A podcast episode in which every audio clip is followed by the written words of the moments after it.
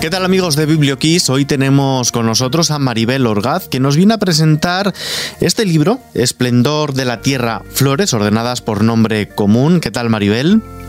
Buenas tardes, muy bien. ¿Qué vamos a La primera pregunta es obligada. ¿Qué vamos a encontrar en estas páginas?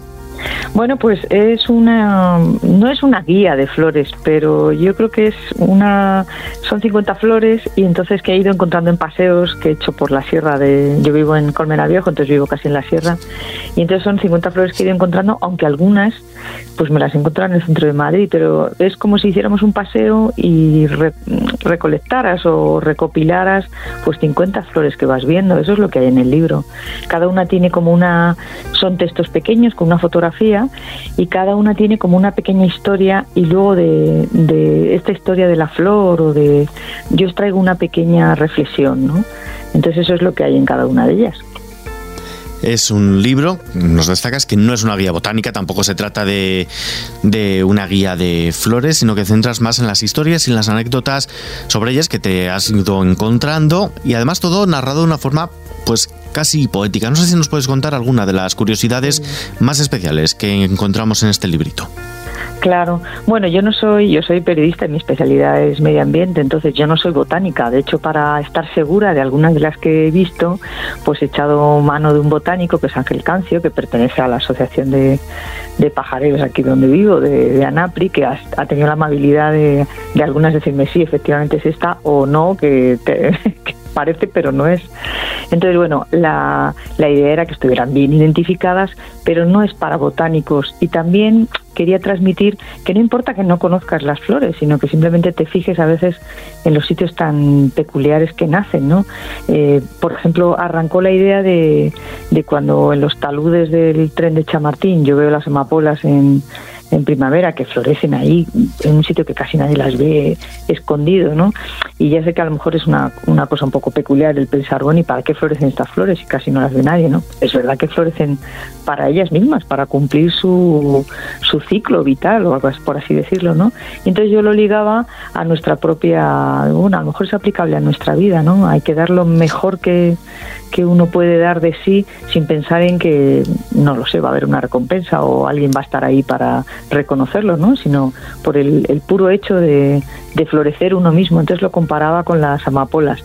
Y luego curiosidades, bueno, eh, cada una de las flores tiene una curiosidad. Por ejemplo, la camelia, que es una flor de invierno, que en Galicia se celebra una especie de pues como de concurso, ¿no? De la camelia más bonita. Eh, curiosamente, cuando parece que todo el campo está apagándose, pues ella florece, ¿no? Se trajo aquí a través de Portugal hace un montón de siglos y donde mejor se ha adaptado es en Galicia. Y curiosamente es una flor que no se deshoja al caer. Entonces el sonido al caer pues es lo que los japoneses han hecho poemas específicos para ese sonido, ¿no?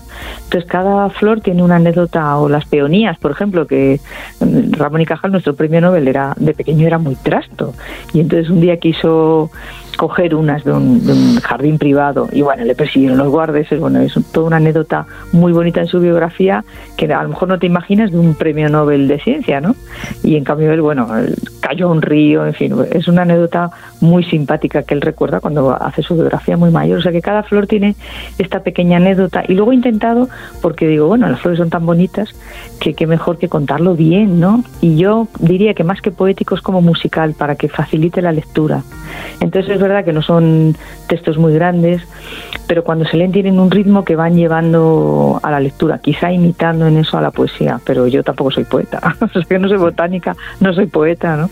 Pero soy una interesada en, la naturaleza como mucha gente, supongo, ¿no? Sí, ¿cómo has podido lograr recopilar tantas y tan diversas historias sobre ellas, sobre las flores? ¿Cómo ha sido ese, ese proceso de, de documentación? Claro, pues bueno, en realidad, al final, como siempre que te pones a hacer un libro, yo creo que cualquiera que, se ha puesto a hacer un libro de algo, de yo qué sé, películas, al final siempre le sobran, ¿no? Entonces yo lo dejé en 50 por, por tema de la editorial. ¿Y cómo busco las historias? Bueno, las flores tienen una ventaja y es que como tienen su nombre en latín, pues puedes mirar, ahora mismo puedes empezar mirando qué tenemos en español y luego incluso saltar a otros idiomas. Si la rosa es como la flor nacional de Irán, pues probablemente en Irán tienes un montón de información que consultar y muchos aficionados, ¿no? Eso nos lo da Internet. Y luego otra fuente muy importante son los propios botánicos, ¿no? A mí, a mí me parece, por ejemplo, ellos de vez en cuando, cuando estás leyendo información muy árida sobre las plantas, ¿no? De repente, pues eh, uno de ellos, por ejemplo, el, el director del Real Jardín Botánico decía que una pregunta fascinante es ¿por qué las plantas, algunas tienen flores?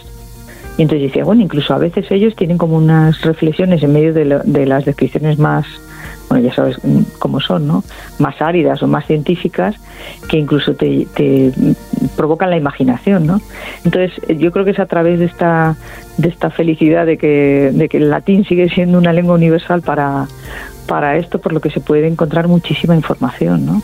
Sí, me, acabas de comentar que nos acabas de comentar que la rosa es la flor de Irán. ¿Cuál crees tú que a tu juicio podría ser la, la flor de España? Pues yo creo que sería o el clavel o el geranio. Probablemente el clavel más que la rosa, creo yo. Aunque es que las, tres flores como más apreciadas y más, bueno, es, son la rosa, la dalia y el lirio, que son tres flores, bueno, emblemáticas. Pero probablemente en España yo creo que si le preguntaras a... sería quizá el clavel y luego el geranio, que es una, una, planta que nos da una alegría y que hay muchísimo, ¿no? Entonces yo creo que estas podrían ser las flores y también las quizá, rosas, claro. Quizá el clavel más dedicado, más internacional por el folclore, pero al final el geranio es el que tenemos plantados todos en los balcones. Sí, sí, sí. Y luego las plantas también hay que reconocer que muchas veces es los resistentes que sean. O sea, porque si tú tienes, quieres tener eh, macetas, pues al final dices, bueno, si es una planta, una orquídea, ¿no? Que necesita tales cuidados, pues eso a lo mejor solamente determinado tipo de gente tiene la paciencia y las condiciones a veces de tener un par de macetas de orquídeas. No en cambio a lo mejor un geranio, que es una flor que aguanta y resistente, pues casi cualquiera puede tenerla, ¿no? Córdoba en los patios, por ejemplo, es una cosa maravillosa. Acaba de ser el, el Festival de Flora ahí en Córdoba, ¿no? Entonces es una flor que se puede llevar casi a cualquier parte, ¿no? Con, pocos cuidados. Y luego silvestres, bueno, es que nosotros, aunque en nuestra zona es un clima árido, porque el norte es diferente, pero tenemos también muchísima flora, a lo mejor más pequeña, pero encontrarse narcisos, por ejemplo, en, en la sierra es toda una sorpresa. Entre, entre nebros y encinas, ver estos pequeña, estas pequeñas flores tan delicadas, amarillas, ¿no? O sea que yo diría que, diría, por no irme, que el clavel y probablemente el geranio, pero, pero tenemos muchísimas flores, ¿no? Que, parece que nuestro clima no lo beneficia y sí, que, y, sí que las hay. Sí, además todo tipo de flores al final, si no es de un mm. tipo es de otro, están todo el año. ¿Puedes, consideramos las mm. flores como un carpe diem en colores? Sí, bueno, eso es una de las cosas que, que, a veces cuando se dice, ¿por qué te gustan las flores? Pues hay gente que contesta y dice, pues no me gustan porque enseguida se estropean, ¿no? Entonces, eh, quizá a lo mejor parte de la belleza está en que son, son tan efímeras, ¿no? Que no duran mucho. Ahora mismo, por ejemplo, con este clima, están floreciendo silvestres las malvas otra vez, que a lo mejor tendrían que haber esperado un poco, ¿no? Pues están las malvas ya floreciendo y te volvemos a tener aquí en Guadarrama volvemos a tener conejitos, ¿no? Que es un, mm. una flor muy pequeñita, blanca, muy simpática, ¿no? Que se puede ver con los niños muy bien, ¿no? Entonces toda esta, eh, si reflexionas o te paras un poco a verlas, ¿no? Pues yo creo que puedes puedes disfrutarlas en, muchos en muchos sentidos, no como en medio de un campo que parece que ya camina un invierno y a la oscuridad, pues sigue habiendo todavía pequeños destellos de luz, ¿no? Con estas con estas flores a lo mejor a destiempo.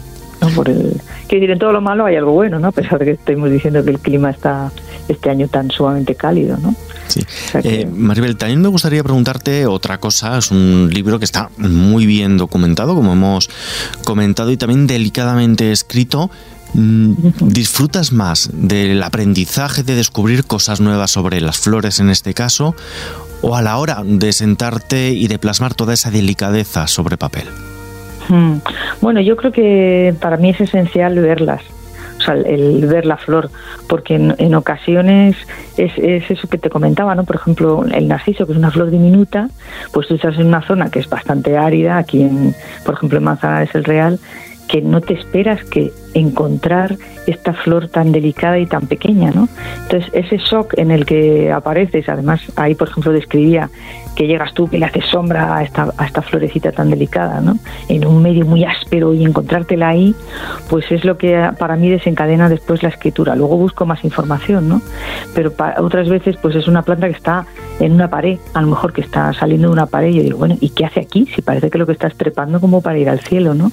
Entonces, para mí es importante esta primera este primer esta primera sensación o, esta, cuando me fijo en ellas esta primera imagen. Ahora por ejemplo pues si fueran árboles no sé están las moreras y los chopos dorados ya no de, otoño y es que eso es eh, no sé eh, es inimitable es no sé si decir inimitable pero pero esa sensación no se puede sustituir por nada y luego cuando reflexionas en el papel y buscas la información yo creo que incrementa esa tienes la sensación de es que verdaderamente son un milagro muchas veces, ¿no? ¿Dónde las, dónde las puedes ver y dónde las encuentras, ¿no?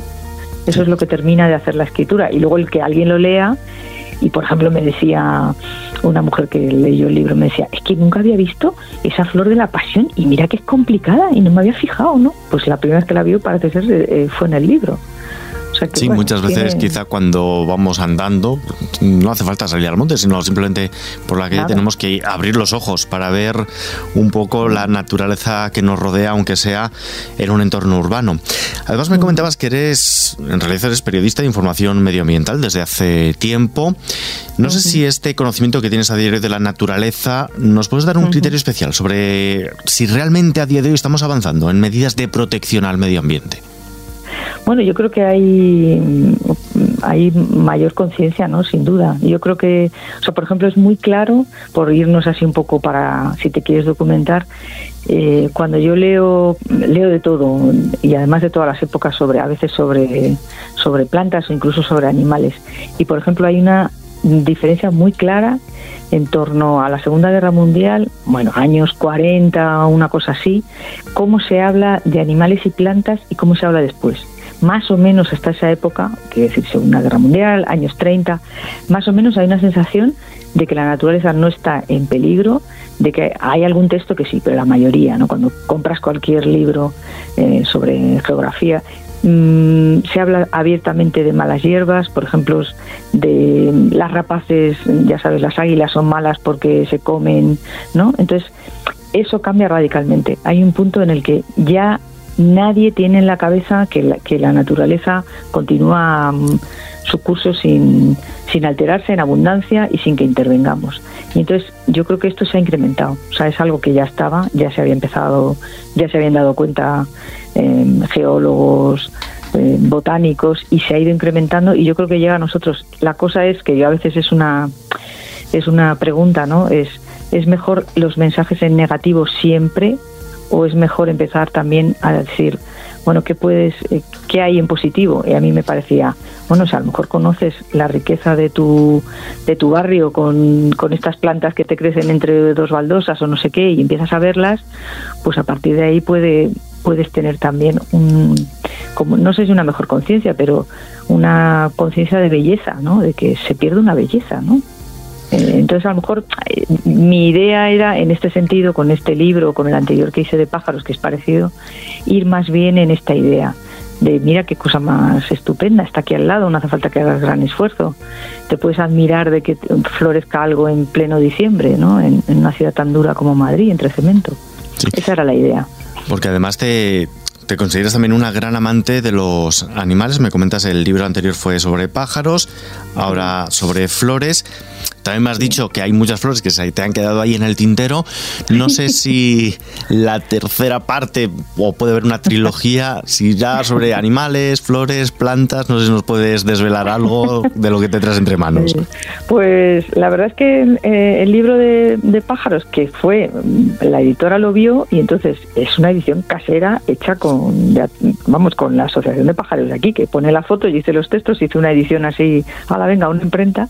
Y entonces cuando la editora Alicia Ares de, Cuadernos del Laberinto la vio y dijo, ay, qué bonito todo, dice, pero qué mal editado, ¿no? Y entonces me dijo, dice, a mí me gustaría editarte un libro. Y le dije, pues estoy escribiendo de flores. Y de ahí surgió Flores. Y ahora ella me decía, a mí me gustaría que volvieras a escribir de pájaros, porque en el de pájaros también hay algún insecto y hay alguna planta. Entonces, quitando toda esa parte e incorporando pájaros nuevos. Pero vamos, así pensado de volver, de editar otro más de bichos o de no tengo nada. O sea, que esta era la idea que ella tiene, pero no sé cómo acabaremos. sí, porque en definitiva también los pájaros y las flores están simbióticamente muy unidos dentro de la naturaleza. Sí, sí, lo que pasa que es verdad que los, los pajareros, los ornitólogos, son más bien de pájaros y los botánicos son de flores, ¿no? Entonces es verdad que a veces mm, cuando vas a buscar un libro, si te gustan más los animales, tiendes a comprar animales o, leer de animales, ¿no? en cambio, si eres de plantas y no sé qué, pues te vas a las plantas.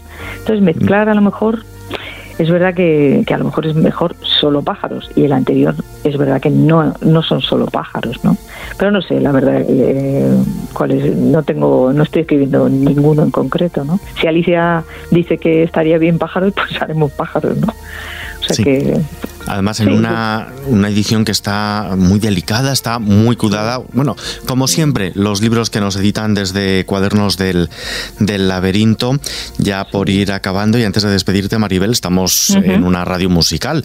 No sé si te viene a la, a la cabeza alguna canción con la que podemos disfrutar mientras leemos tu relato. Mm, pues yo creo que, por ejemplo, a las flores le va muy bien no sé si, por ejemplo, un clásico Mozart le va muy bien a las flores, ¿no? Con esa alegría que tiene. Pues mira, a mí me ha venido a la cabeza otra canción, precisamente mm. Todas las flores de Presuntos Implicados. Si te parece, ah. nos vamos a quedar escuchándola mientras nos relatas un poquito de tu libro. Muy bien. Mira, por ejemplo, esta que tengo aquí, que es la jara, que es una planta que crece cuando todo está quemado, la única que es capaz de crecer y con los incendios que hemos tenido, ¿no? Dice, mientras el cielo se entenebrece y todo huye con un viento de ceniza, las semillas de la jara enterradas despiertan para que su flor sea centinela de los campos. En esas tierras feroces y esterilizadas por el fuego, ninguna otra planta prosperará excepto la jara, la única que vive en un espacio quemado y que florecerá de nuevo en los días cálidos y serenos aquellos en los que tiempo después volverán a crecer el lirio de los valles, el narciso y el jacinto entre árboles espaciados. De la misma forma que en un corazón atormentado se abren paso de nuevo sobre los viejos días la dulce esperanza y el miedo. Maravilloso, Maribel. el esplendor de la tierra, flores ordenadas por nombre común, editado por Cuadernos del Laberinto. Las puertas las tenías abiertas. Para la siguiente ocasión esperamos con ganas tus nuevos relatos, Maribel. Muchas gracias.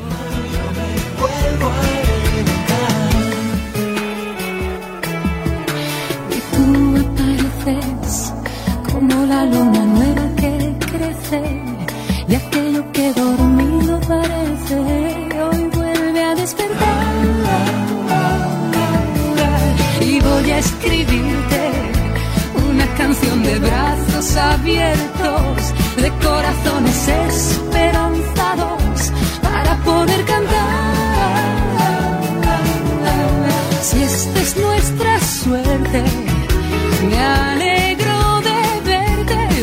inocente